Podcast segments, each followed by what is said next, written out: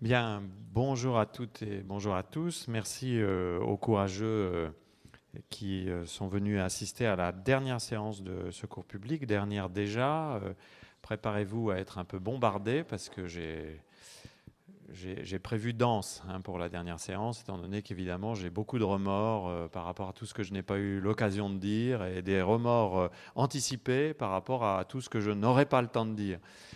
Euh, donc vous retrouverez, euh, comme d'habitude, le podcast de cette séance avec le diaporama euh, qui sera cette fois-ci encore très utile puisque nous lirons beaucoup de textes pendant cette séance où nous allons essayer de réfléchir pour terminer à ce que peut être le gouvernement ou ce que pourraient être les gouvernements de ce système complexe formé de la planète, de la Terre et du monde et réfléchir à ce que pourraient être les trajectoires pour ce système et vous verrez que nous terminerons par des propositions euh, très euh, déconcertantes, à la fois très originales et assez perturbantes de scientifiques de, très haut niveau, les scientifiques qui ont conçu pour partie le concept d'anthropocène et qui ont donné les premiers éléments tangibles d'évolution problématique du, système Terre, qui ont donc beaucoup compté dans la, la construction même de l'idée qu'il y avait un changement global, et eh bien ces scientifiques aujourd'hui,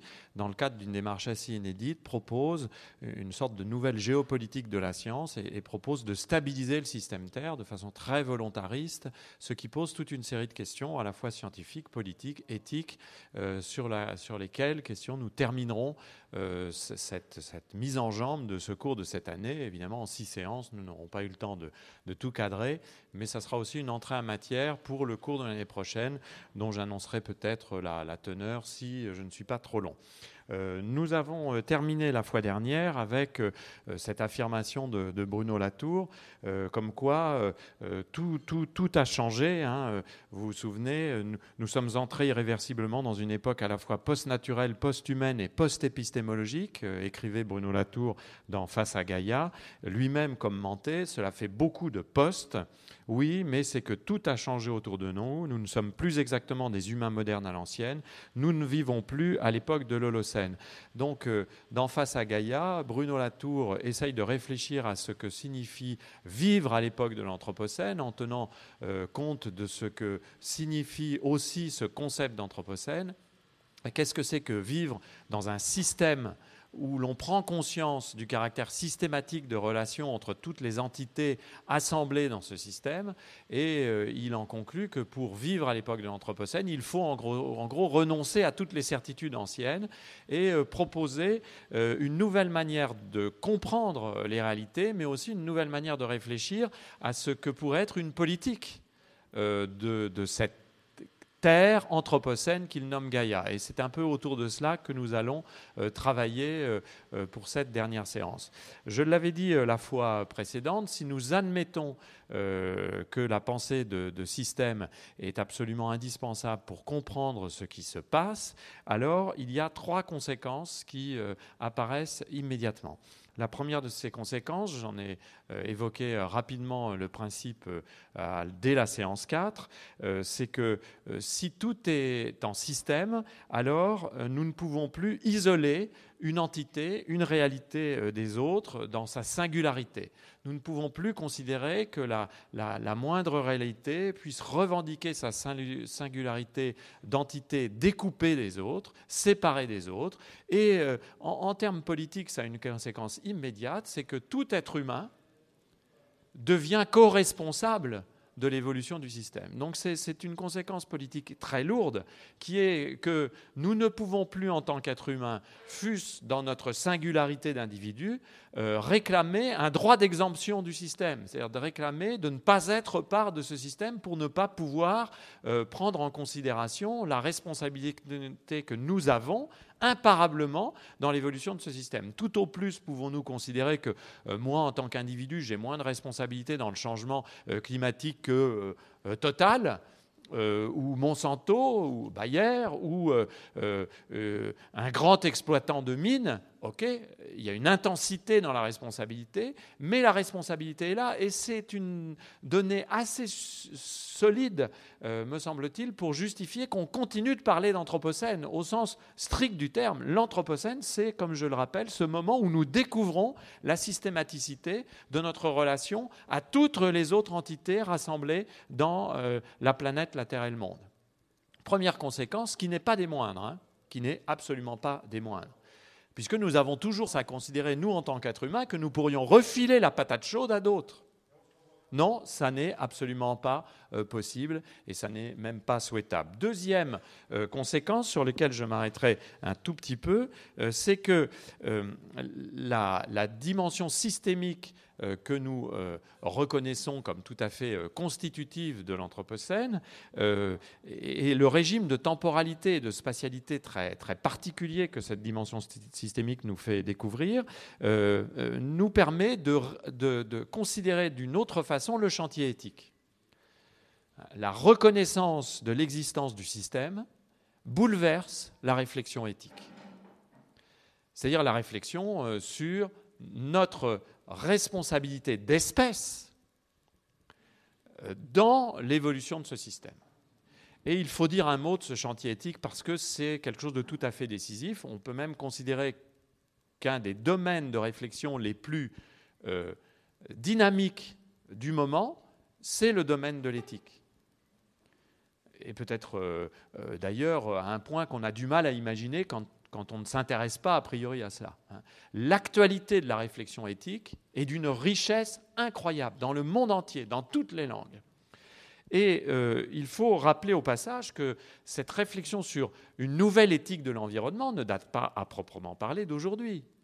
Sans remonter à l'Antiquité, citons ce livre fondateur que vous connaissez peut-être, d'Aldo Léopold, qui en 1949, Léopold est quelqu'un de très particulier, c'est à la fois un scientifique et une sorte de, d'apôtre de la wilderness à l'américaine, c'est un, forestier. Et Aldo Léopold écrit un livre qui s'appelle L'Almanach d'un comté des sables, euh, dans lequel il, il définit l'éthique environnementale. Euh, pour la première fois peut-être de cette façon-là, je le cite, Une chose est juste L'éthique, c'est ce qui permet de définir le juste dans une situation. Hein. Une chose est juste lorsqu'elle tente à préserver l'intégrité, la stabilité et la beauté de la communauté biotique, donc de la communauté vivante. Elle est injuste lorsqu'elle tente à l'inverse. Une chose est juste lorsqu'elle tente à préserver l'intégrité, la stabilité et la beauté de la communauté biotique. Elle est injuste lorsqu'elle tente à l'inverse. C'est une définition extrêmement radicale de l'éthique et c'est déjà de l'éthique environnementale n'est-ce pas? La justesse de l'action doit se mesurer à la préservation de l'intégrité, de la stabilité, de la beauté de la communauté euh, biotique. Nous voyons dès le départ à quel point l'éthique environnementale va être extrêmement euh, complexe et extrêmement euh, différente des morales humaines préexistantes et d'un certain nombre d'éthiques finaliste, utilitariste, euh, euh, différemment orienté. Hein, il y a dès le départ une sorte de, radicalité de la nouveauté de l'éthique environnementale, si on la prend de ce point de vue-là. sans rentrer dans les détails, parce que là, il faudrait un cours de plusieurs années pour aborder l'intégralité du chantier éthique, comment ne pas non plus évoquer le travail fondateur de Hans Jonas, 1979, le principe responsabilité, euh, livre extrêmement commenté, euh, euh, d'ailleurs au départ de façon parfois un peu condescendante et ironique par certains philosophes de, culture traditionnelle, voire certains responsables politiques, parce que là aussi le livre de Hans Jonas est d'une radicalité incroyable, peut-être moins dans son analyse que dans ses conclusions. Dans son analyse, en vérité, Jonas est l'héritier d'une tradition critique de la technique euh, qui est une tradition qu'on retrouverait euh, dans d'autres philosophies continentales, en particulier les philosophies allemandes. Jonas est un disciple d'Heidegger, enfin disciple différent, euh, mais il a beaucoup lu Heidegger, il est proche de Gunther Anders, il a été très proche de Arendt, donc il y a aussi des, tendances à la critique de la techné, hein, de la technique, de la, de la surpuissance de la technique, qui n'est à proprement pas parler une critique nouvelle. En réalité, ce qui est nouveau, c'est la façon dont il va utiliser cette critique pour faire une proposition philosophique et éthique qui, elle, sera extrêmement déconcertante. Vous le voyez euh, sur ce diaporama, là je ne vais pas revenir en détail, mais il y a un certain nombre d'analyse de, Jonas sur le fait que euh, la technique devient de plus en plus puissante, elle s'est transformée, elle est devenue autosuffisante et euh, euh, l'action humaine change en raison de, cette importance nouvelle de la technique. Et euh, comme il le dit, l'acteur, l'acte et l'effet ne sont plus les mêmes que dans la sphère de la proximité, hein, donc dans la sphère de la vie euh, euh, pré-technique en quelque sorte, de la vie à l'ancienne, où l'action, l'acte et l'effet, l'effet c'est ce qui renvoie à la responsabilité éthique, ne sont plus du tout de même nature, en raison même du développement de la technique, et par l'énormité des forces que la technique assure à l'être humain, cela impose à l'éthique une nouvelle dimension de responsabilité jamais envisagée auparavant. Et le coup de génie de Jonas, ça va être effectivement de proposer une, éthique euh, complètement euh, différente. Euh, Jonas écrit cette phrase célèbre L'ampleur, les effets de nos actions, en raison de la puissance acquise par la technique, dépassent de loin les capacités de notre prédiction. C'est-à-dire Jonas est un des premiers à, montrer à ce point que nous ne sommes plus capables de prédire l'effet de nos actions. Et, ça, change complètement les choses en matière de responsabilité. Donc le, principe responsabilité de Jonas, vous le savez peut-être, s'oppose à un livre célèbre d'un autre philosophe allemand qui s'appelle Le principe espérance, hein, dans lequel il y avait une sorte encore de manifestation d'une espérance dans le progrès appuyée sur la raison et la technique qui permettrait toujours à l'être humain de mesurer les effets de ses actes. Jonas dit non, nous ne pouvons plus être dans la prédiction et la mesure des effets de nos actes. Donc ça doit nous imposer un bouleversement éthique total.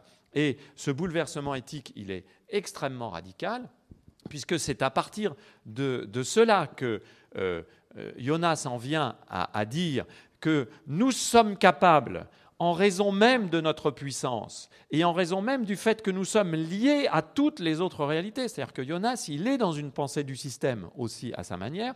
Nous sommes euh, capables aujourd'hui de réfléchir à une idée qui est extrêmement dérangeante, qui est l'idée du danger qui vient de l'avenir. Comme nous ne pouvons plus prédire assurément les conséquences de nos actes, nous pouvons pressentir la possibilité même que dans l'avenir, en raison de nos actes, un danger vienne nous menacer. Vous voyez cette idée très curieuse apparemment du danger qui vient de l'avenir. Et euh, Jonas en vient euh, à, formuler euh, son principe responsabilité, qui est un principe formulé en termes, pour ceux qui ont fait de la philosophie quand ils étaient petits et qui continuent d'en faire aujourd'hui, un principe qui est formulé en termes de philosophie kantienne, hein, agis de façon que les effets de ton action soient compatibles avec la permanence d'une vie authentiquement humaine sur Terre. Ce qu'il s'agit de préserver, de protéger, ce n'est pas notre propre vie, ma propre vie à moi aujourd'hui, mais la vie de tout ce qui à l'avenir apparaît comme essentiellement fragile et menacé, que ce soit les générations futures non incornées ou la nature elle-même. Et c'est autour de cette idée de la protection des générations futures non encore nées, c'est-à-dire de la responsabilité que j'ai aujourd'hui dans le présent, non pas simplement pour moi-même et pour mes descendants immédiats, mais pour tous ceux qui ne sont pas encore nés, et d'une, responsabilité que je dois avoir au nom de la nature elle-même, que Jonas euh, en vient à formuler son principe de responsabilité. Donc un principe antéro-postérieur, en quelque sorte, un principe qui nous renvoie à quelque chose qui n'est pas, pour par effet retour justifier une action dans l'ici et le maintenant de notre contemporanéité. C'est très déroutant lorsque ça paraît dans les années 70, mais Jonas va réussir à imposer dans le débat quelque chose qui aujourd'hui est au cœur de l'éthique environnementale, c'est-à-dire la responsabilité que nous avons par rapport au futur. Euh, en forme euh, un peu triviale, euh, ça renvoie à une, interrogation dans les gazettes. Quelle terre laisserons-nous à nos enfants? Et quels enfants laisserons-nous à notre terre? C'est quelque chose qui est à la fois très simple et dont les conséquences vont bien au-delà euh, de la formulation du fameux principe responsabilité de sa traduction dans certaines euh, règles juridiques. C'est véritablement une position éthique complètement différente. Et euh, je crois qu'il est évidemment important euh, de, le rappeler. Je, ne vais pas euh, euh, aller plus avant dans, cette réflexion parce que ça nous prendrait tout le temps, mais, je trouve que là, Jonas ouvre de manière tout à fait nouvelle le chantier éthique et que nous ne pouvons plus penser l'éthique de la même manière après Jonas qu'avant, quelles que soient les réserves que nous puissions avoir par rapport à son travail, par rapport à son texte, parce que, encore une fois, il, rebalise complètement euh, le champ et il en fait surtout un champ de délibération et de discussion. Parce qu'à proprement parler, nous ne savons pas ce que ça veut dire. Agir justement pour que les générations non encore nées puissent bénéficier d'une vie humaine digne et que la vie humaine digne puisse se dérouler dans un cadre de nature qui elle-même soit digne, et là on retrouverait un peu la proposition de Léopold, nous ne savons pas exactement ce que ça signifie. Nous pouvons éventuellement poser la question de façon rhétorique, mais qu'est-ce que cela signifie en termes de délibération éthique et de choix politique vous verrez qu'à la fin euh, de, ce cours, nous montrerons comment des scientifiques essaient à leur manière de répondre à cette question. Mais vous admettrez avec moi que la question est immense et même peut-être un peu inquiétante. Euh, dernier, euh, troisième évolution, à partir du moment où on reconnaît l'importance de cette systématicité des relations entre toutes les parties qui composent le système que certains appellent le système Terre et que moi j'appelle le système planète Terre-Monde, je ne reviens pas là-dessus, eh bien, euh, il y a incontestablement, à partir de cette reconnaissance, un autre chantier qui s'ouvre, qui est le chantier extrêmement euh, lourd et complexe et extrêmement fascinant euh, de la façon dont on peut envisager de reconnaître la pluralité des modes d'existence politique et juridique de toutes les entités qui composent le système. Si l'on estime que la Terre est un système dont la relationnalité est l'élément central pour comprendre la façon dont il évolue et un élément central pour comprendre la façon dont nous pourrions envisager d'agir pour qu'il soit, ce système, toujours habitable par nous et par les autres entités avec lesquelles nous sommes en relation, imparablement la question qui s'ouvre, c'est comment considérer les autres parties prenantes de système. C'est-à-dire, dès qu'on accepte la systématicité, nous sommes obligés de sortir de la vision moderne, classique, de la radicale séparation de l'être humain de la nature, de la radicale séparation de l'humain et de non-humain, de la radicale position de domination constante et absolue de l'humain sur les réalités non humaines. Nous sommes obligés de regarder cela. Autrement, ça veut dire que nous ne sommes pas conséquents de notre affirmation systémique. Parce que dans un système, il n'y a pas de hiérarchie entre les relations, entre les, les parties mises en relation. Il y a une relationnalité qui prime sur la hiérarchie entre les parties. C'est ça l'intérêt de la pensée du système, c'est qu'évidemment, il y a des différences il y a des différences de qualité éventuellement, mais l'important dans le système, ce n'est pas les composants, c'est la relation entre les composants. Donc il faut reprendre cette question du statut politique et juridique des entités mises en relation à partir de la réflexion sur ce que la relation doit et peut signifier au sein de ce système. Vous allez voir que là, tout va être balayé sur son passage. Là, c'est un tsunami euh, cognitif politique et juridique auquel vous allez insister, mesdames, messieurs, en direct. exclusivement pour vous et pour ceux qui prendront le, le, podcast. En effet, ça veut dire que nous allons examiner ce qu'il en est de ce tsunami dans un domaine très particulier que j'ai sélectionné, j'aurais pu en prendre d'autres, qui est le domaine de l'affirmation de ce qu'on appelle le Rights of Nature Movement, donc les mouvements d'affirmation des droits de la nature. Pendant très longtemps, on a pu considérer avec un peu de condescendance ces théories qui apparaissent au tournant des années 60-70, qui essayent de réfléchir à ce que peuvent être les droits de la nature. Regardez Aldo Léopold, il est déjà là-dedans aussi, dans sa considération éthique. Hein, parce que s'il faut agir de manière à préserver l'intégrité, la stabilité, la beauté de la nature, ça veut dire que nous sommes dans une réflexion sur le naturel qui n'est pas une réflexion occidentale classique où la nature n'est composée que d'objets sur lesquels nous pouvons agir, n'est-ce pas? Mais autre chose apparaît que nous allons euh, mettre en perspective. Ces mouvements sont très importants, on les a pris avec un peu de condescendance, même de façon un peu rigolarde ou de façon un peu outragée. Rappelez-vous le, livre de Luc Ferry, le philosophe des six chaînes euh, de télévision, euh, sur la deep ecology, dans lequel il était très condescendant par rapport à, à, ces mouvements, en ne les comprenant d'ailleurs pas tout à fait. Eh bien aujourd'hui, on est obligé d'en rabattre par rapport à ces questions-là. Et c'est évidemment des questions qui nous euh, exposent à des lectures, parfois, vous allez le voir, très inconfortables, parce qu'elles nous troublent, elles, bousculent euh, nos certitudes. Euh, pour ceux que ça intéresserait, une, une, très grande juriste à laquelle je veux rendre hommage aujourd'hui, Marie-Angèle Hermite, qui est en retraite depuis euh, pas mal de temps, a écrit un texte tout à fait intéressant, La nature sujet de droit dans les annales, euh, la très grande revue d'histoire, ESC. Et, Marie-Angèle Hermite est une des, spécialistes qui, dans les 30 dernières années, ont le plus compté pour ouvrir euh, la réflexion en termes d'historienne, de philosophe du droit, sur ce que cela voulait dire de prendre en considération juridiquement la nature.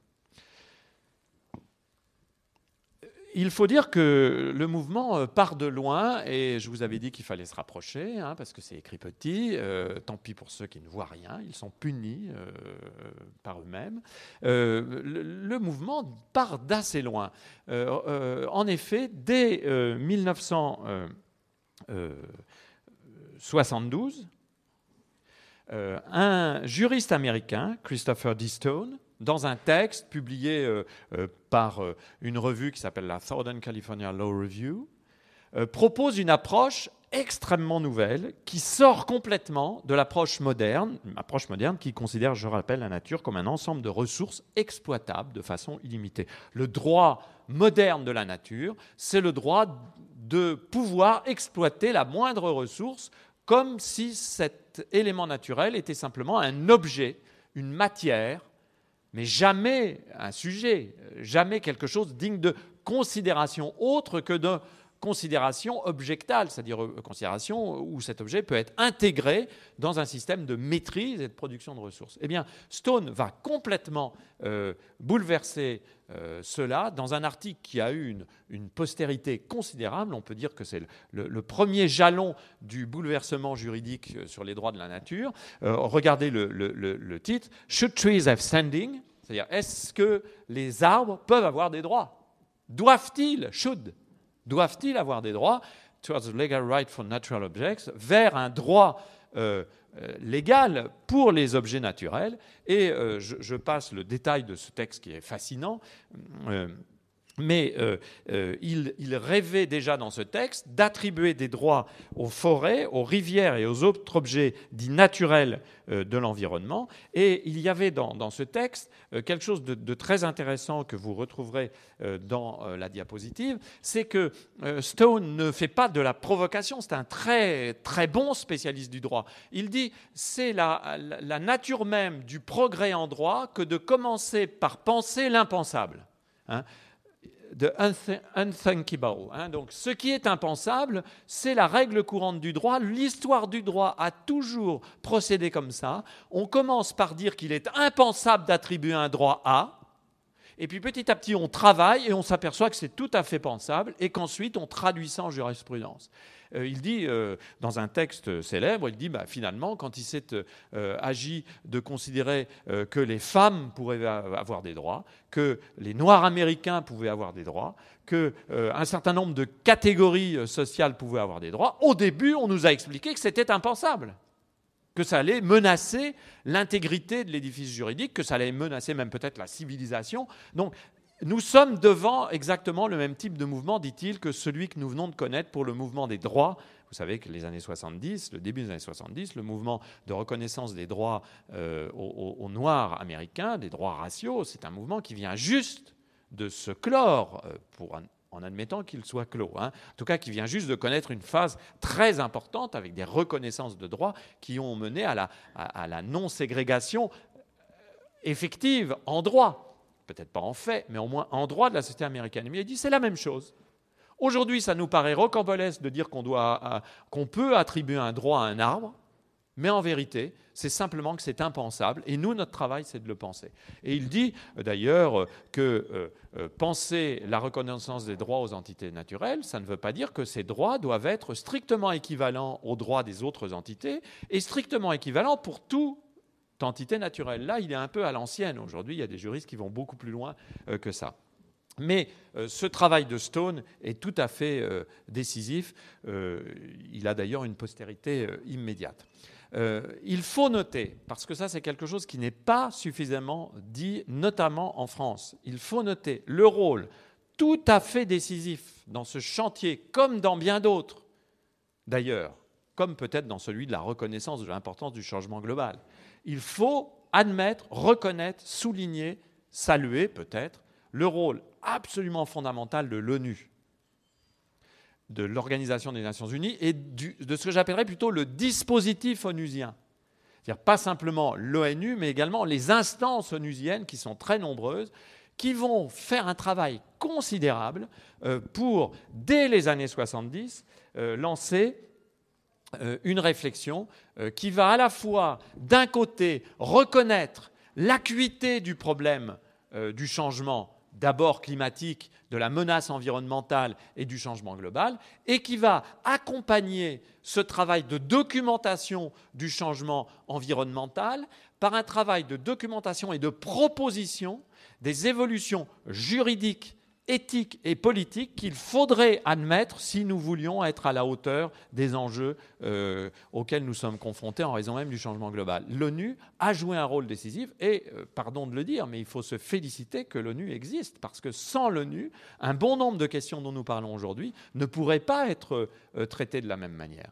Après, il y a beaucoup de gens qui ironisent sur euh, l'impuissance de l'ONU. D'accord, incontestablement, dans le domaine de l'effectivité d'un certain nombre d'actions, l'ONU a une, capacité d'agir limitée, mais dans le domaine de l'instruction entre guillemets, du processus d'identification de ce qui nous arrive et de la façon dont nous pouvons en sortir, l'ONU a eu un rôle supérieur à celui de toute autre instance et continue de l'avoir. D'ailleurs, dès 1972, l'ONU est sur le front. C'est la fameuse euh, organisation par l'ONU du premier sommet de la Terre à Stockholm, 1972. Nous sommes au même moment de la publication du rapport des Meadows, hein, de Limits of Growth, euh, à la, demande du Club de Rome. Nous sommes dans cette fin des années 60 et début des années 70, nous sommes déjà devant les premières manifestations de la prise de conscience euh, qu'un problème existe. Et euh, en 72, je rappelle que le titre du sommet est assez prodigieux si l'on pense à l'époque. Le titre du sommet, c'est Nous n'avons qu'une Terre. Ce qui fait écho 50 ans avant aux réflexions de Bruno Latour sur le fait que nous n'avons pas de planète de substitution. Nous n'avons qu'une Terre. Euh, cette conférence de Stockholm euh, ouvre, vous le savez, tous les sommets de la Terre, Stockholm, Nairobi, Rio de Janeiro, très célèbre en 92, Johannesburg en 2002, Rio de Janeiro en 2012 et vraisemblablement Rio également en, 2022. La déclaration de Stockholm, qui est une déclaration séminale, euh, fait déjà du chantier environnemental une préoccupation majeure pour l'ONU qui devrait, dit la déclaration, guider les actions de tous les pays membres. Et en 1979, 1979 l'ONU organise à Genève, tout près d'ici, la première conférence mondiale sur le climat, À cette occasion, on lance un programme de recherche climatologique mondiale sous la responsabilité de l'Organisation météorologique mondiale et du programme des Nations Unies pour l'environnement. Et ce, premier programme euh, préfigure ce qui, en 1988, sera créé sous la forme du groupe d'experts intergouvernemental sur l'évolution du climat, le GIEC, dont on connaît le rôle absolument décisif dans la prise de conscience euh, de la réalité du changement climatique et du changement global. Donc, euh, l'ONU a un, rôle dans le diagnostic, nous y reviendrons. Et euh, pardon, dès 1982,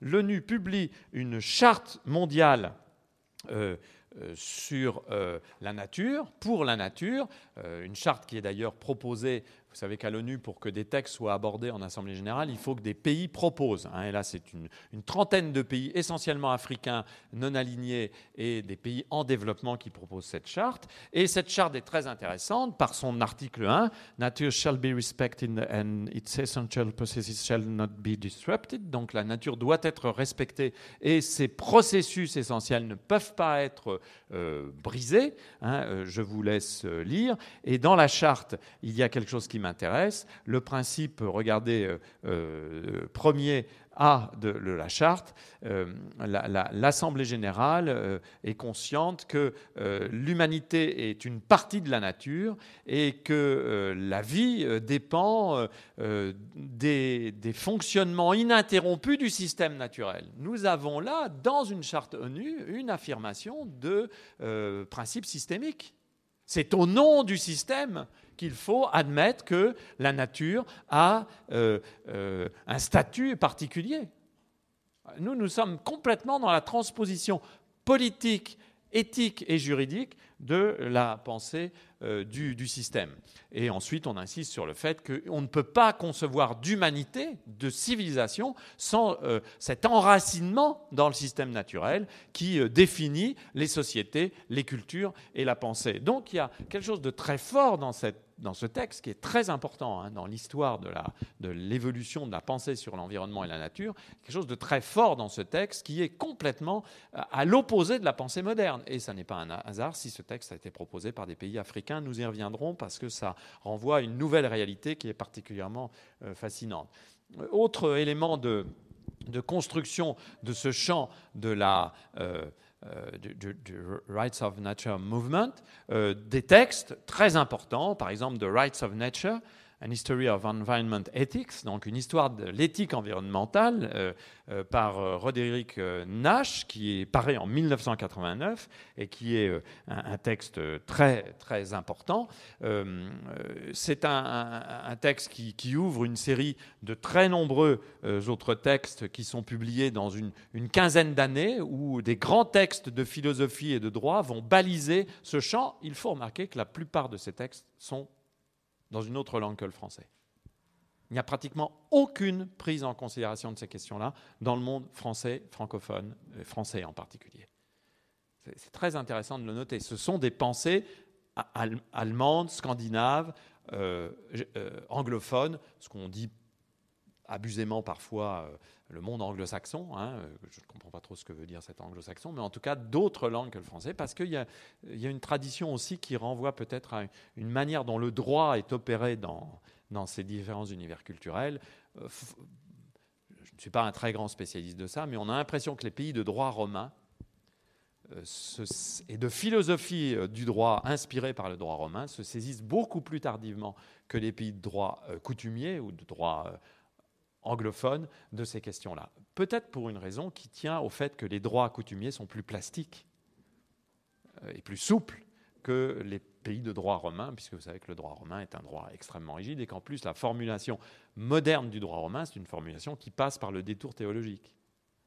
Donc euh, il y a là quelque chose de très important. Wild Law, regardez, Manifesto for Earth Justice, la loi naturelle euh, d'un très grand juriste, euh, a d'ailleurs beaucoup compté pour euh, l'écriture d'un certain nombre de textes dont nous évoquerons ensuite l'importance, notamment le, texte qui, permet à la Bolivie en 2010 de se doter d'une reconnaissance des droits de la nature dans sa constitution. C'est un, juriste, philosophe du droit euh, d'Afrique du Sud. Son livre publié aux États-Unis en 2011. Il a un succès considérable et il essaye de, théoriser ce que nous verrons ensuite formulé sous l'expression très étrange de jurisprudence de la Terre. Donc il, essaye d'aller un peu plus loin dans l'approche qui pouvait être celle de, Nash, et il le fait avec une postface euh, d'un personnage très étrange qui s'appelle Thomas Berry, qui est un personnage très étrange, c'est quelqu'un qui commence par être prêtre, c'est étrange parce que là, nous allons arriver aussi à des pensées qui sont à la fois des pensées très rigoureuses et très rationnelles et des pensées qui, un peu comme dans la façon dont certains exploitent la théorie de Lovelock, euh, Gaïa, sont des pensées qui deviennent aussi des pensées marquées par une religiosité ou par des affirmations qui sont presque plus parfois des affirmations de foi que des affirmations rationnelles. Hein, Thomas Berry euh, est, un historien des cultures qui, passe beaucoup de temps à étudier les cultures asiatiques euh, et, qui petit à petit va devenir un des principaux théoriciens de la deep ecology et de ce qu'on appelle l'écothéologie. Hein. Il est inspiré par, tiens, tiens, Teilhard de Chardin, pour ceux qui se souviennent de certaines séances précédentes, la séance 3 ou 4, je ne sais plus, où on avait évoqué l'importance de la pensée de Teilhard de Chardin. Et en, 1900, euh, 2001, il écrit un texte qui va avoir un effet euh, considérable, là aussi dans le monde anglophone, euh, L'origine, la différenciation et les rôles des droits, qui est un texte qui peut être considéré comme une sorte de texte programmatique et euh, euh, dans lequel un certain nombre de principes euh, tout à fait décisifs qui vont en permanence être repris par tous ceux qui vont vouloir valider l'idée de droit de la nature sont, énoncés avec clarté pour la première fois. Regardez la,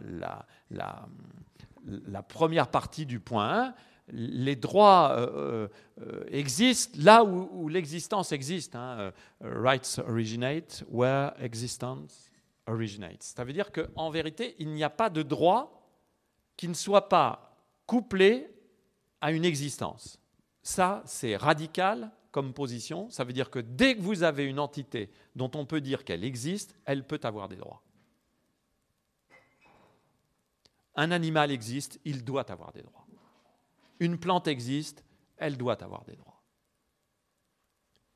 Vous voyez bien ce que, c'est. C'est-à-dire qu'en en, termes plus clairs, aucun droit n'est subordonné à quoi que ce soit d'autre que l'existence.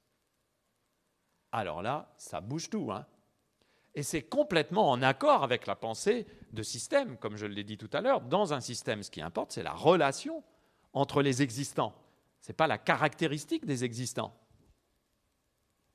Alors déjà, on, en met une première couche, mais il ne s'arrête pas là. Euh, regardez le point 3. The universe is composed of subjects to be communed with, not of objects to be exploited. C'est-à-dire, l'univers est, fait euh, de, de sujets avec lesquels nous entretenons une relation commune, une vie commune, non d'objets à exploiter. Boum, deuxième euh, missile. Nous ne pouvons pas concevoir l'univers comme quelque chose qui relie des sujets à des objets de leur désir. Nous ne pouvons considérer l'univers que comme un ensemble de sujets interreliés. Donc, out euh, notre capacité moderne à objectaliser les réalités pour notre propre intérêt et pour que nous nous en servions. Nous ne pouvons considérer que d'autres sujets avec lesquels nous vivons une vie commune, que ces sujets soient humains ou non humains. Et regardez le, point 9. Uh, these rights are presented here are based on the intrinsic relations that the various components of Earth have to each other. Donc là, on est complètement dans l'affirmation systémique. Hein. Les, les droits que nous présentons ici sont fondés sur les relations intrinsèques que toutes les composants de la Terre ont chacun les uns avec les autres. Nous sommes dans l'affirmation de la conséquence juridique du principe de relationnalité euh, systémique euh, porté à son, à son point euh, d'incandescence, si l'on peut dire, tout simplement pris au sérieux. Si vous commencez à penser relation, vous ne pouvez pas mettre de barrière. Vous ne pouvez pas dire, alors on est en relation avec tout le monde, sauf. Non, on est en relation avec toutes les entités. Il n'y a pas de sauf. là aussi, c'est complètement décapant comme proposition. Et euh, le, texte de, Berry va avoir une, portée absolument euh, fondamentale. À la suite de quoi, je, passe et je vais aussi vite que possible, nous voyons euh, apparaître un peu partout des cas euh, plus ou moins spectaculaire, là je vous laisserai reprendre le, diaporama, je vais aller vite, où euh, des droits euh, naturels commencent à être reconnus juridiquement. L'Équateur, en 2008, reconnaît les droits de la nature dans sa constitution. C'est le premier pays à reconnaître des droits de la nature dans sa constitution. Vous voyez, ça va assez vite. Nous avons eu des textes entre 1990 et 2000. En 2008, l'Équateur, c'est pas un hasard, on verra pourquoi, reconnaît les droits de la nature. Euh, le 22 avril 2009, l'ONU, encore elle, adopte sur proposition de plusieurs États emmenés par la Bolivie, d'Evo Morales, nous y reviendrons, euh, euh, adopte une proposition de créer tous les 22 avril une journée internationale de la terre nourricière. Dans la justification, on lit la journée internationale de la terre nourricière est une reconnaissance du fait que la terre et ses écosystèmes nous soutiennent et nous nourrissent durant toute notre vie. C'est aussi une reconnaissance de la responsabilité que nous avons de promouvoir l'harmonie avec la nature et la terre afin de trouver un bon équilibre entre les besoins économiques, sociaux et environnementaux des générations actuelles et futures de l'humanité vous voyez comment petit à petit le, nœud se fait avec la nouvelle éthique environnementale et la responsabilité pour les générations futures. Vous voyez comment se destine le, passage de la systématicité reconnue à l'éthique environnementale, à la reconnaissance de droits pour la nature, aux soucis que nous devons en avoir, à l'action politique que nous devrions en dériver. Vous voyez comment tout ça s'établit. Et euh, regardez aussi la dernière petite phrase qui est très importante. L'expression terre nourricière est couramment utilisée dans de nombreuses cultures pour désigner notre planète. Elle illustre l'interdépendance existante entre l'être humain, les autres espèces vivantes et la planète sur laquelle nous vivons tous. C'est QFD, c'est le système. Et surtout, voilà l'apparition de quelque chose qui est complètement décisif depuis dix ans. L'expression terre nourricière est couramment utilisée dans de nombreuses cultures. Voilà l'entrée en scène de nouveaux acteurs, les populations autochtones, et de nouveaux savoirs, les savoirs autochtones. L'ONU va aussi depuis 15 ans en particulier, systématiquement promouvoir à l'agenda de la réflexion sur les droits de la nature d'autres manières que la manière occidentale classique de voir la réalité terrestre et de voir les entités de nature. D'autres ontologies, comme dirait Philippe Descola, vont être promues, et ça, c'est une nouveauté politique euh, tout à fait euh, décisive. Euh, la déclaration d'Evo Morales lors de cet AG est remarquable. Je, vous la laisse découvrir si vous en avez euh, le loisir sur le site du podcast. Il, reprend euh, tout ce qu'il dit et il en fait aussi un élément très fort de critique du capitalisme occidental. On voit donc aussi comment, à travers l'ONU, cette promotion des droits de la nature est dès le départ aussi une critique politique de l'Occident et de sa domination une critique politique de ce que la pensée moderne, occidentale, impériale et coloniale, capitaliste dans sa période la plus contemporaine, a apporté de dérèglement au système Terre et à quel point il faut aujourd'hui sortir de cela et à quel point donc cette proposition se propose aussi de renverser en quelque sorte les références et de sortir de l'exploitation de la terre par l'humain et de l'homme par l'homme qui est promu par le capitalisme occidental tel qu'il s'est développé depuis la révolution industrielle. Donc vous voyez aussi la dimension de critique politique parfois très radicale. Et on sait qu'Evo Morales a été très radicalement critique à l'ONU, notamment parce que l'ONU a été une scène pour cela, euh, et, très radicalement critique, notamment des États-Unis et de la puissance impériale économique euh, américaine. Regardez, je suis convaincu que la terre nourricière est plus importante que l'être humain. Dernier point, ce que Jonas disait aussi un peu à sa manière, hein. la responsabilité que nous devons avoir pour les générations futures, c'est aussi une responsabilité pour que la nature puisse être par-dessus tout euh, maintenue dans ses capacités à proposer une vie digne à la collectivité, euh, et donc que les droits de la terre nourricière sont au moins aussi importants que ceux de n'importe quel être humain. Ce qui est intéressant dans la proposition de Morales, c'est que là, les droits de la nature ne sont pas simplement des droits isolés. à un objet naturel, vous voyez. Nous sommes bien au-delà de la proposition de faire que les arbres ou qu'un arbre ait des droits.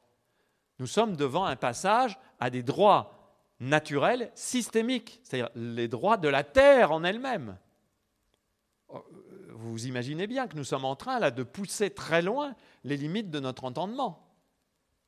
Il ne s'agit plus simplement de dire un fleuve doit être protégé, la terre elle-même doit être protégée. Et d'ailleurs, euh, euh, il faut signaler que Evo Morales, et la, chose est, célèbre, euh, termine sa, son allocution par un Jalala Pachamama, hein, donc vive la terre nourricière, en, en dialecte euh, équatorien qui, euh, euh, a, fait beaucoup couler d'encre, puisque Pachamama, c'est le nom autochtone de la terre nourricière qu'il faut promouvoir comme une entité de droit et donc aussi comme une entité politique.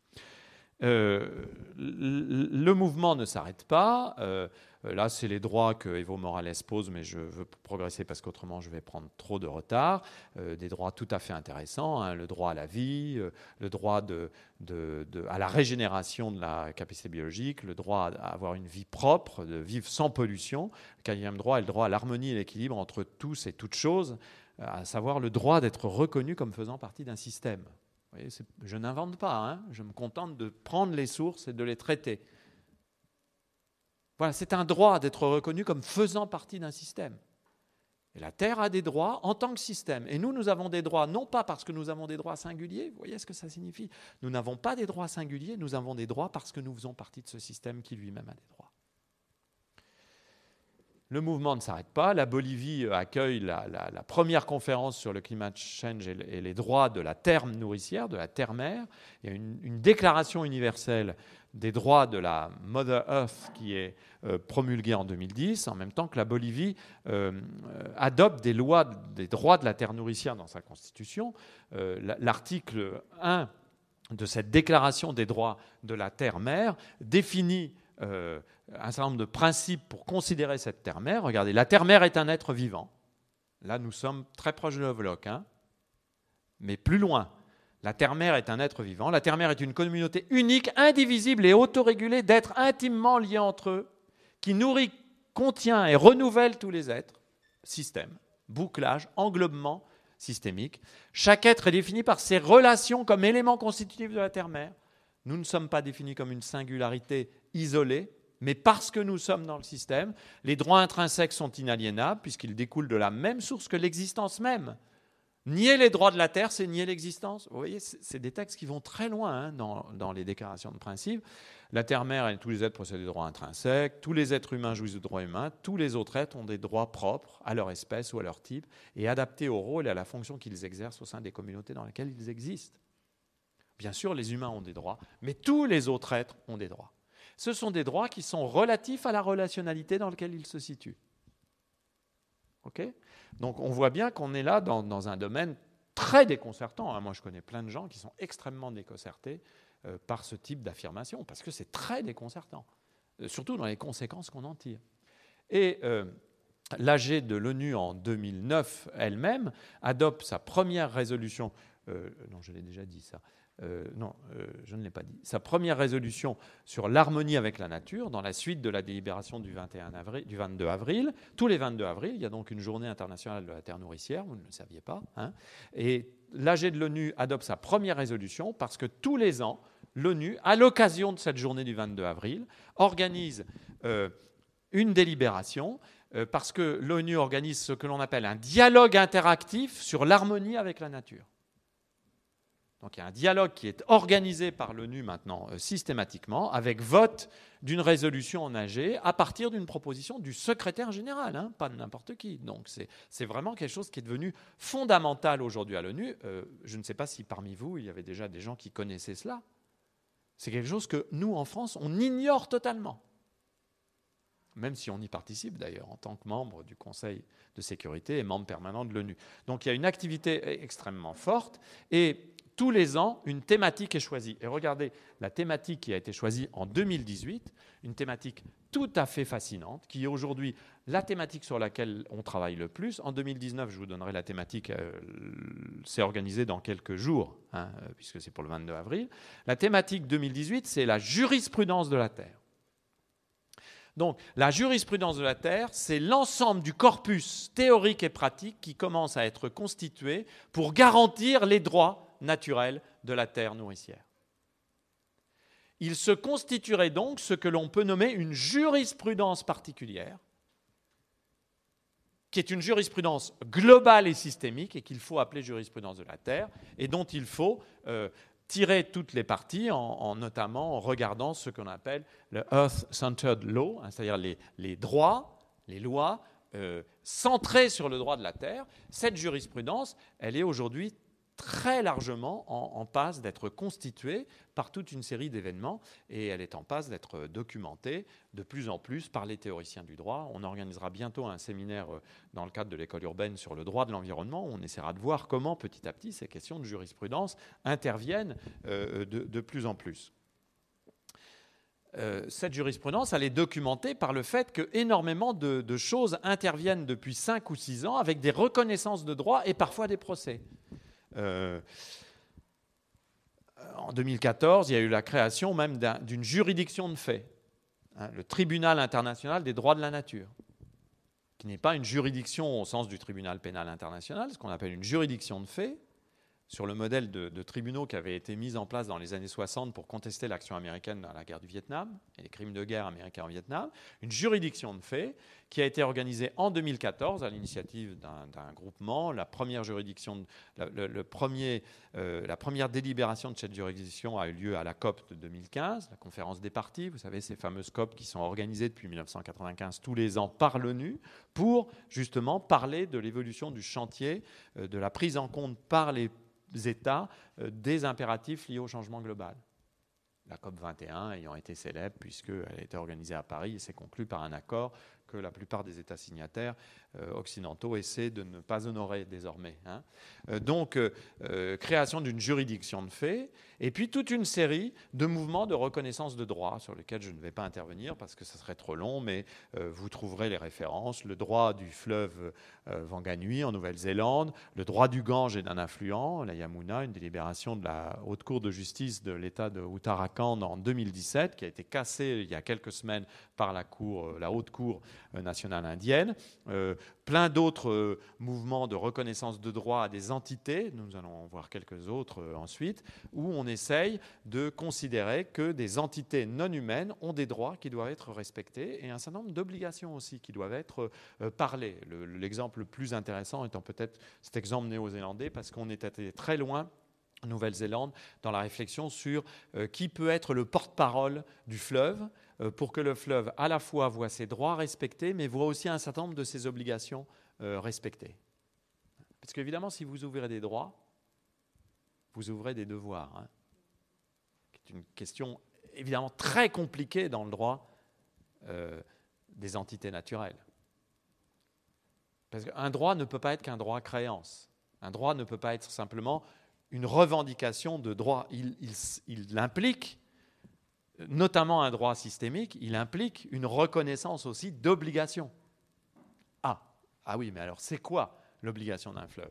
Une des raisons pour lesquelles ça s'est mal passé dans le Gange, c'est qu'on avait voulu que le fleuve puisse compenser les inondations, c'est-à-dire être tenu pour responsable des inondations. Alors là, on est arrivé à des édifices juridiques extrêmement compliqués. La, haute cour euh, indienne a donc dit c'est impossible. vous voyez bien les problèmes que ça pose, qui sont absolument pas des problèmes rhétoriques, hein, qui sont des problèmes juridiques fondamentaux. Puis vous savez, le droit, c'est c'est très carré, mais c'est assez fascinant pour la capacité à aller jusqu'au bout du traitement d'une question. Ah oui, alors un arbre a des droits, ok, mais quelles sont ses obligations juridiques? Et en quoi font-elles système dans un système légal qui renvoie lui-même à l'existence du système euh, dont nous venons de parler. La Cour suprême de Colombie rend en avril 18 une décision historique euh, en, donnant euh, raison à 25 enfants qui, représentés par une ONG, contestent les choix de développement économique de la Colombie qui, au nom des droits de la terre nourricière, entraient dans la Constitution en 2008. Donc on commence aujourd'hui à avoir des, procès contre des États qui ne respectent pas, ben, nous l'avons vu en France récemment, avec la, pétition euh, euh, recueillant des millions de signatures pour euh, dénoncer le non-respect par la France de ses engagements de la COP. Et ça, à mon avis, ça n'est que le début. Hein. C'est un mouvement mondial qu'on trouve partout. il y a eu également en Colombie un cas célèbre euh, qui a été tranché favorablement en 2017. Je m'aperçois que je l'ai oublié dans une diapositive, mais peu importe, il y a, eu beaucoup d'actualités euh, juridiques euh, en Colombie. Et puis, nous avons des choses encore plus étranges là, qui, interviennent depuis peu. Regardez les, droits du manoumine, c'est-à-dire là, c'est les droits reconnus à quoi Les droits reconnus? À un riz, à une espèce de riz sauvage. Euh, cultivé par les communautés autochtones euh, euh, aux États-Unis. Et, ce riz, on lui reconnaît les droits d'exister face à des projets d'équipement de la rivière qui allaient menacer la possibilité de le faire pousser dans la tradition et on lui reconnaît un droit non pas simplement en tant qu'espèce végétale singulière, mais on reconnaît ce droit à partir du fait que ce riz rentre dans un biotope, dans un écosystème, et c'est aussi un riz qui est cultivé par une communauté autochtone. Donc reconnaître les droits de ce riz, c'est reconnaître les droits de la communauté autochtone à continuer d'exercer son agriculture traditionnelle. Voyez comment les choses ne sont pas simplement un droit isolé. Alors là, évidemment, dans un monde euh, euh, francophone euh, de rationalité encore très cartésienne, penser qu'on puisse reconnaître un droit à un riz, là, on, c'est passer les bornes, il n'y a plus de limite, hein, comme disait Alphonse Allais. Donc là, on est, on est devant quelque chose que beaucoup de gens estiment insensé. Moi, je ne dis pas que c'est censé. je pense que c'est très sensé dans le cadre qui est le nôtre, je ne nie pas que ça puisse poser énormément de questions y compris des questions d'application. Euh, euh, récemment, en février 19, euh, près du lac Herrier, un groupe d'habitants de, la commune de Toledo ont fait reconnaître par un vote référendaire le, droit du lac Herrier à bénéficier d'eau propre et non polluée euh, à la suite d'un très grand épisode de pollution il y a quelques années où pendant plusieurs jours, plus de 500 000 habitants n'avaient absolument plus, euh, pu euh, utiliser l'eau du lac polluée par des microalgues, elles-mêmes résultantes essentiellement de la surexploitation agricole et de l'intensification euh, euh, des pratiques agricoles liées à l'utilisation euh, d'intrants chimiques en, trop grand nombre. Et il est intéressant d'ailleurs de voir que ce, ce, Bill of Rights pour le lac Carrier est contesté par tous les milieux économiques de Toledo et en particulier par les lobbies agro-industriels.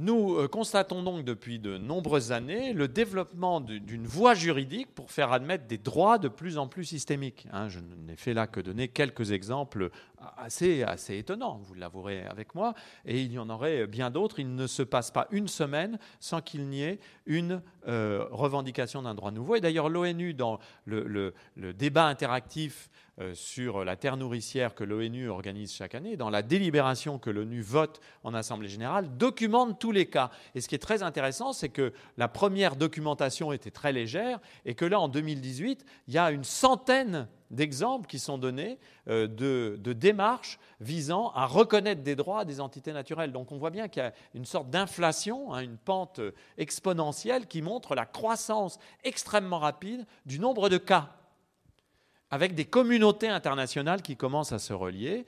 Euh, on, constate évidemment un manque de volonté applicative de la part des États.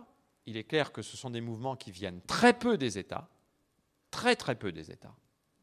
Et même lorsqu'ils viennent des États, les États sont souvent très peu volontiers euh, actifs dans la mise en application concrète de ces droits.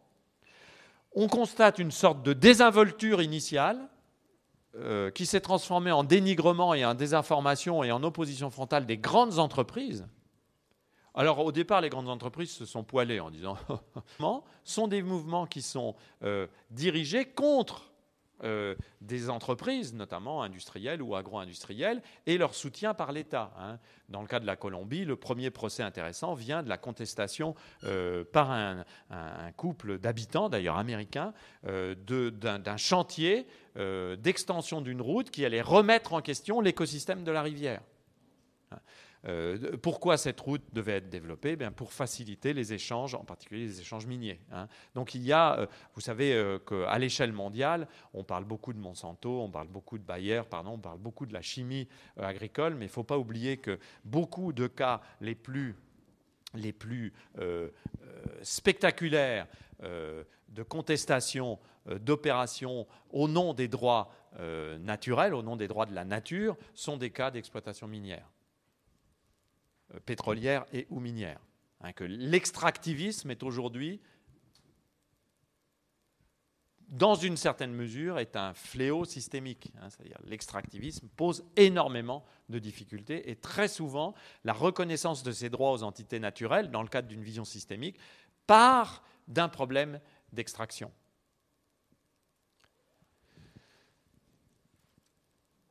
Euh, mais il faut noter aussi euh, le fait que les grands groupes agro-industriels sont à la manœuvre. Donc tous les lobbies agricoles, mais aussi tous les lobbies agroalimentaires et tous les lobbies agrochimiques sont à la manœuvre parce que, évidemment, là, euh, la menace est directe. Et en particulier parce que très souvent, ce qui est mis en question, c'est l'utilisation d'intrants chimiques au nom de leur impact sur un écosystème dont il faut garantir les droits, mais il y a aussi derrière tout cela toute la contestation du monopole des semences qui s'est établi depuis quelques décennies au profit des grands groupes semenciers dans le cadre de la promotion de l'agro-industrie. Ah, donc il y, a, aussi quelque chose qui... C'est pour ça que cette histoire de droit du riz, là, est très intéressante, parce que ça renvoie aussi à quelque chose d'autre. Euh, euh, il faut noter euh, dans la fragilisation euh, que nous pouvons observer euh, de la possibilité d'aller au bout de ces démarches, l'importance de la corruption active et passive des pouvoirs publics. Hein, voilà, il est clair que ces systèmes de droit ne peuvent pas fonctionner si nous avons une, structure publique corrompue ou tout simplement complaisante. Il y a même avant la corruption ce que j'appellerais la complaisance administrative et politique. Donc là, il y a évidemment un chantier que l'ONU, d'ailleurs, est aussi un des seuls à, tenir. Hein. Il y a un chantier sur la corruption qui est absolument considérable. Euh, et puis, euh, euh, on peut constater incontestablement l'effervescence de la société civile. Là, c'est très spectaculaire. C'est un dossier qui est porté par la société civile avec des acteurs très différents, euh, euh, ONG, euh, donc j'ai parlé de l'ONU, ONG, des groupes ouvertement activistes, des think tanks, de plus en plus des universités et des écoles, qui, peut-être pas en France, sauf peut-être l'école urbaine de Lyon, mais en tout cas de plus en plus d'universités et d'écoles. Et d'ailleurs, c'est intéressant de voir qu'en 2019, le thème du débat ONU interactif sur les droits de la terre nourricière, c'est sur l'éducation aux droits de la nature un thème centré sur l'éducation. La façon dont, et, ce n'est pas un hasard si aujourd'hui d'ailleurs on voit beaucoup de mouvements de jeunesse, de revendications de, jeunes pour changer les choses en matière de euh, traitement euh, des effets euh, du réchauffement climatique ou, des bouleversements environnementaux, on voit bien qu'il y a une sorte de prise de conscience que la jeunesse euh, est un enjeu et que donc l'éducation est un enjeu. donc euh, on voit que de nombreuses actions se déroulent, que ce sont toujours des actions locales, pratiquement toujours. Il y a toujours une, impulsion locale, euh, qu'elle se lie ensuite à d'autres niveaux d'échelle avec des instances régionales, nationales, voire globales. Il y a certaines actions qui sont des vraies actions mondiales et qui reprennent des réseaux mondiaux de contestation qui peuvent ceux des ONG mondiales qui ont une habitude dans la lutte. Bon, par exemple, tous ceux, toutes les ONG qui ont lutté contre la surexploitation de la pêche, hein, la surexploitation halieutique, contre l'extinction de certaines espèces naturelles, contre la chasse à la baleine, toutes ces associations-là fournissent aussi des relais à un réseau de plus en plus dense d'acteurs locaux, régionaux et mondiaux qui veulent promouvoir une autre vision du système monde, terre, planète, et une autre vision des droits, de l'éthique et de la politique. Dans ce cadre-là, reconnaissons l'importance de la promotion récente des savoirs autochtones. Il y a véritablement là un chantier qui est aussi un chantier de décolonisation de la pensée. Euh, pour le dire vite, je crois que je l'avais déjà signalé à une des séances, beaucoup de porteurs de ces idées nouvelles disent qu'un des enjeux cognitifs et politiques, c'est de sortir de la pensée coloniale, impériale, blanche, masculiniste, patriarcale. Euh, vous vous souvenez de Donna dont je vous ai parlé la fois dernière, ce n'est pas un hasard si Donna Haraway insiste à ce point aussi sur euh, les théories du genre, et si euh, tous les théoriciens du genre, notamment dans le monde anglophone, ont été en appui parfois à ce type de, de, travaux parce qu'il s'agit de dire on ne peut plus penser le monde avec la pensée impériale blanche et masculine qui a été celle utilisée lors de la période euh, de colonisation et qui continue d'être celle utilisée et promouvant un imaginaire particulier par les acteurs majeurs du capitalisme euh, globalisé. Donc il y, a, quelque chose de très politique là, hein, dans, ce mouvement-là. C'est évidemment difficile de faire la séparation et c'est très intéressant parce que reconnaître euh, les savoirs autochtones, c'est se donner d'autres manières de penser euh, le vivant et l'inerte et d'autres manières de le nommer d'autres ontologies, encore une fois, comme dirait Philippe Descola, qui alors c'est pour ça que Philippe Descola se retrouve être un auteur au centre du jeu aujourd'hui, à l'échelle mondiale, parce qu'il a été un des premiers à dire mais il y a d'autres ontologies possibles. Par-delà euh, nature et culture telles que nous le concevons en Occident, il y a d'autres manières de concevoir la composition des mondes entre les humains et les non-humains. Donc le sujet que nous traitons aujourd'hui, c'est un sujet politique, éthique, juridique, environnemental, mais c'est aussi un sujet cognitif. C'est donc aussi un sujet épistémologiquement tout à fait fascinant. Y a-t-il d'autres manières de penser le monde non humain? Et ne faut-il pas non plus remettre sur le métier notre propre réflexion, à nous occidentaux par exemple, sur la façon dont nous avons composé nos relations à l'environnement? C'est pour ça qu'en septembre-octobre, je vous l'annonce, nous organiserons une séance avec Romain Bertrand, très grand historien, euh, spécialiste de l'histoire euh, euh, symétrique, donc de l'histoire en particulier du monde indonésien, qui vient d'écrire un livre absolument remarquable sur les mots de la nature, sur la façon dont l'histoire occidentale pense la nature, parce qu'il viendra nous aider à, à progresser dans la capacité que nous avons à montrer que même l'histoire officielle de notre relation à la nature est peut-être une histoire fausse.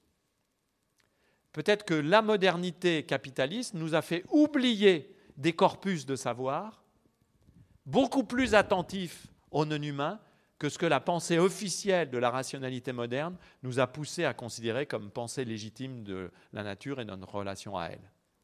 Vous voyez ce que je veux dire? Il y avait des traditions occidentales qui ont été des traditions oubliées, occultées par une, une idéologie scientifique et politique officielle de la modernité, si je reprends les mots, coloniale, blanche, masculine, instrumentale, capitaliste. C'est intéressant comme sujet, je ne tranche pas, mais je trouve que c'est pour ça que moi je dis que je suis très heureux de vivre le moment anthropocène, parce que qu'est-ce que c'est enthousiasmant intellectuellement? Ça nous réouvre des chantiers que nous avions l'impression euh, d'avoir vu fermés depuis très longtemps. Ça réouvre tout. Tout est à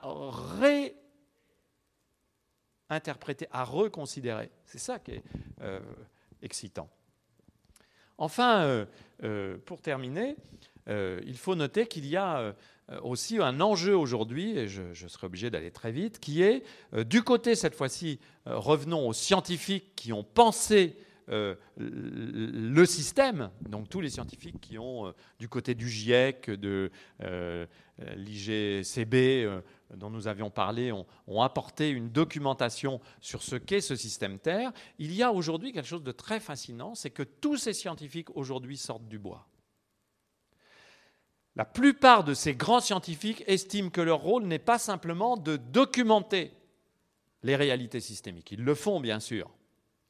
Mais qu'ils doivent aussi promouvoir une certaine vision de la science et de sa relation à l'action politique qui va permettre aux sociétés humaines de régler éthiquement, environnementalement, politiquement les problèmes que nous avons à traiter en raison même du changement global. Il y a donc promotion de ce que j'appelle, si vous me passez l'expression, une nouvelle politique des savoirs scientifiques, qui est au sens strict une nouvelle géopolitique des savoirs, puisqu'il s'agit de réfléchir à la façon dont les savoirs sur le système Terre, à toutes les échelles, doivent nourrir la réflexion politique et doivent en quelque sorte euh, faire en sorte que la réflexion politique nous permette de réaliser les bons choix. C'est-à-dire il y a aussi une prétention scientifique qui peut poser question.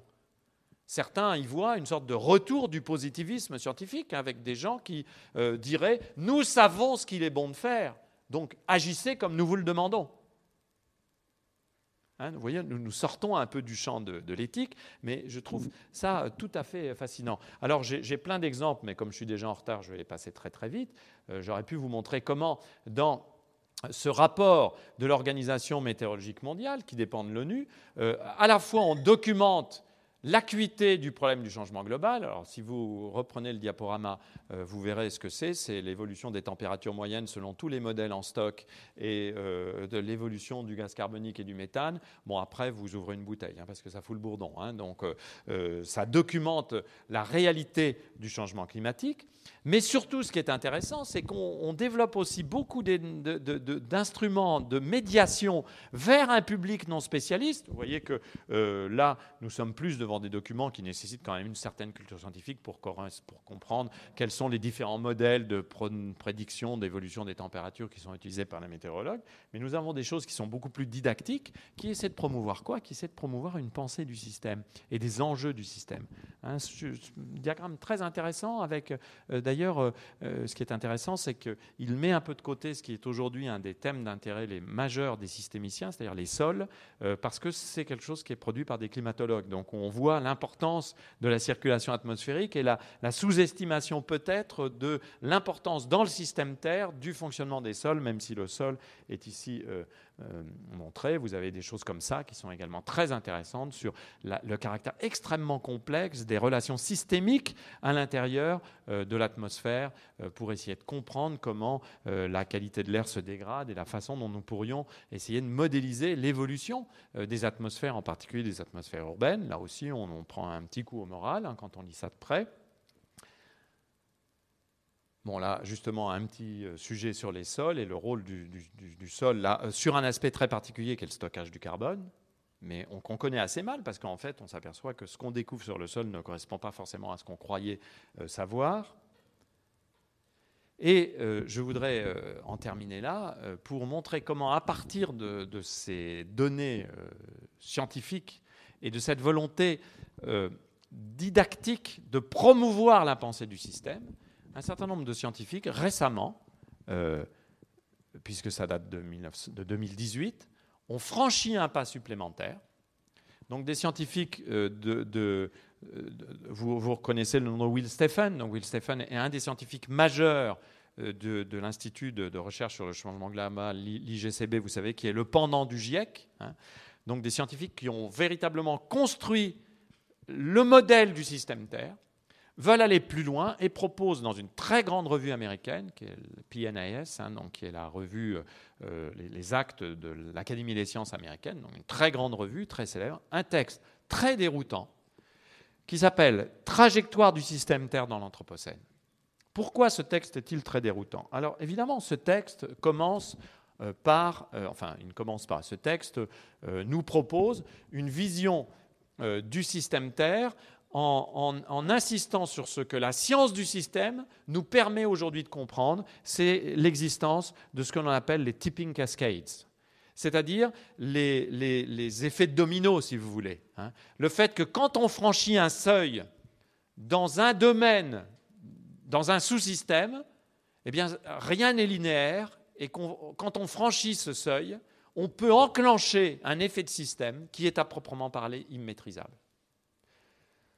Le fait de franchir les 2 degrés d'augmentation de la température moyenne n'est pas important en soi. C'est important parce qu'on peut considérer qu'il s'agirait sans doute d'un seuil qui enclencherait une cascade de, de rétroaction dont nous ne pourrons absolument pas, ne serait-ce que commencer de comprendre les effets sur le système ici maintenant et pour les euh, siècles à venir.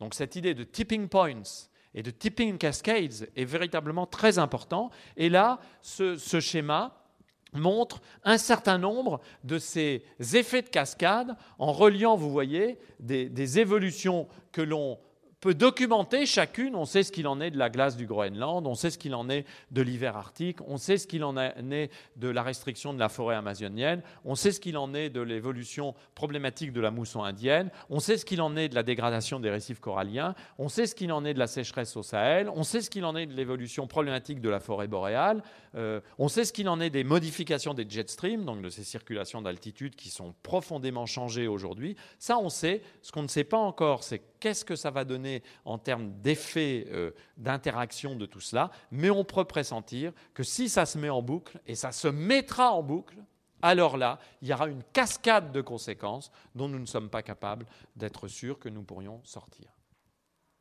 Donc pas une théorie de l'effondrement qui serait un collapsus euh, catastrophique euh, brutale, mais plutôt une théorie de la cascade d'événements qui rendrait petit à petit un grand nombre d'espaces terrestres inhabitables ou peu habitables, ou en tout cas non habitables, en particulier pour les plus fragiles. Et à partir de ce diagnostic, les scientifiques posent tout simplement euh, ce type de schéma. La Terre a connu un état après le dernier euh, épisode glaciaire-interglaciaire, qui peut être considéré comme l'état de référence. C'est donc l'état Holocène, qu'on doit considérer comme un état de référence.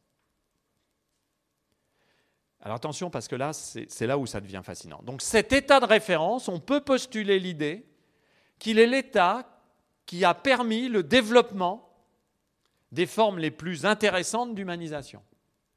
Donc c'est un état propice au développement de la vie humaine. OK? Faut bien suivre. Si nous ne faisons pas en sorte que nous puissions changer nos comportements actuels, nous allons évoluer vers, en raison de ces tipping cascades, vers ce qu'on appelle de hot house earth.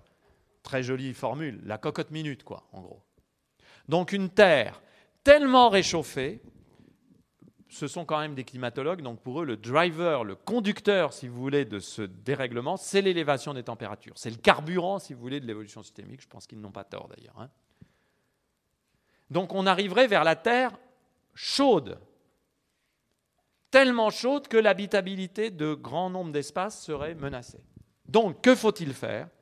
Il faut réfléchir, regardez cette petite boucle, à la possibilité d'établir ce que l'on appelle la trajectoire de la stabilized Earth, du système Terre stabilisé. Donc, en gros, il faut stabiliser le système par nos actions, de manière à ce que nous revenions au plus près, nous ne pourrons pas y revenir, c'est fini, mais que nous revenions au plus près de l'état holocène, considéré comme l'état le plus euh, aptes à soutenir une bonne habitabilité pour tous. Nous voilà rentrés dans un domaine que certains pourraient considérer comme un domaine de science politique fiction et pas forcément très enviable, où des scientifiques préconisent d'intervenir sur les dynamiques du système pour le stabiliser en fonction d'une norme d'habitabilité définie par la science intéressant, hein, avec beaucoup, beaucoup d'arguments, mais voyez tous les problèmes éthiques, politiques euh, que ça crée.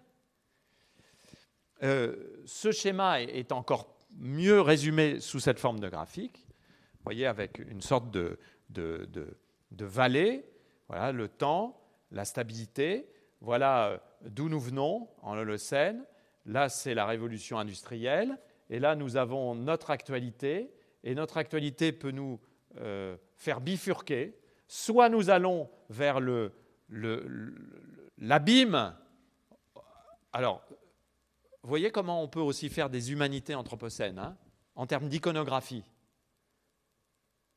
sur ce schéma, la manière dont il est conçu, c'est quand même intéressant. Vous voyez que l'abîme dans lequel nous pouvons sombrer, c'est l'abîme des enfers de, la hothouse earth.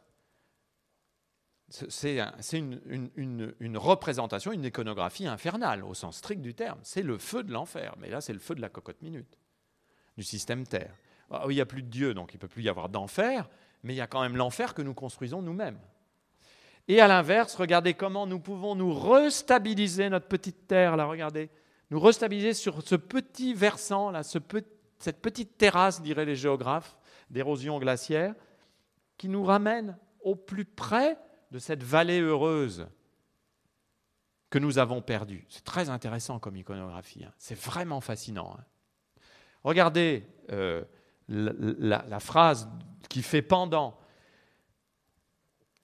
le défi que l'humanité euh, affronte est celui de, créer une terre stabilisée, un passage vers la terre stabilisée, euh, qui nous permette de, nous émanciper en quelque sorte euh, de, ce qui nous amènerait vers la cocotte minute, la hothouse earth. The human created stabilized earth pathway. Là, on ne peut pas être plus clair. Cette évolution, pour la première fois dans l'histoire du système Terre, cette évolution doit être conçu par les êtres humains pour l'habitabilité. OK? Euh, nous permet d'aller vers une stabilité euh, sans laquelle euh, cette, stabilité ne pourra se faire sans le without human stewardship. Regardez l'expression utilisée, stewardship, hein, ça veut dire une sorte d'accompagnement. Hein, to create and maintain it, il faut la créer, la maintenir. C'est-à-dire, il faut que nous stabilisions le système et il faut que nous maintenions ensuite le système dans cela. Uh, creating such a pathway and basin of attraction requires a fundamental change in the, roles, in the role of humans on the planet. Nous devons donc admettre que notre rôle doit changer. Et il doit changer en fonction de ce que la science nous dit, pour faire en sorte que nos activités soient moins impactantes sur l'évolution du système. Nous étions euh, partis euh, dans, ce, début de cours de, cette image, hein, de cette image très émouvante de, 72 de notre euh, planète vue de l'espace. C'est à partir de cette image que nous avons compris qu'elle nous montrait en fait trois réalités la planète, la Terre en tant qu'espace habité et le monde en tant que réalité contemporaine de cet espace habité. Eh bien, nous sommes partis de là et nous y revenons avec cette proposition des scientifiques. Puisque ce dont il s'agit, c'est bien de savoir ce que nous allons faire de cette euh, petite bille, de ce petit marbre bleu. Hein, je rappelle, l'image s'appelle Blue Marble. Hein, ce que nous allons faire de cette petite bille perdue dans euh, l'univers infini, qu'allons-nous en faire? Allons-nous la laisser dériver et devenir inhabitable? Ou parce que nous n'en avons qu'une, allons-nous pouvoir, vouloir, devoir la stabiliser Je ne suis pas sûr que nous puissions aujourd'hui répondre à cette question. Le euh, seul but de ce cours, c'était d'en arriver à la possibilité de poser cette question à partir de la science et de la reconnaissance de ce que la pensée du système nous permet de dire de nouveau de notre logis commun de la planète.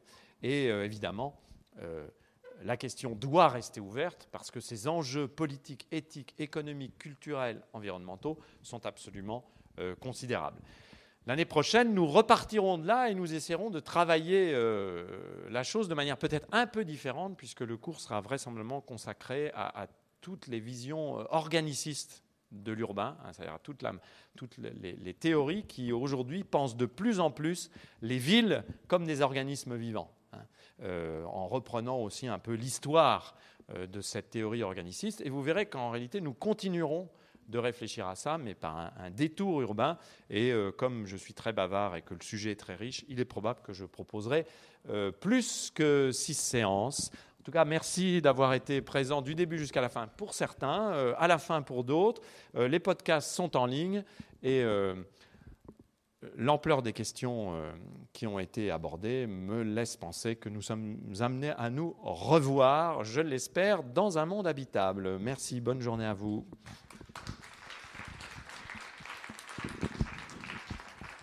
Et pardon d'avoir été trop long. Et par rapport à ce que j'imaginais, j'aurais bien aimé qu'à la fin de chaque cours, il y ait des séances de questions-réponses. Ça n'a pas été possible parce qu'à chaque fois, j'ai été trop bavard.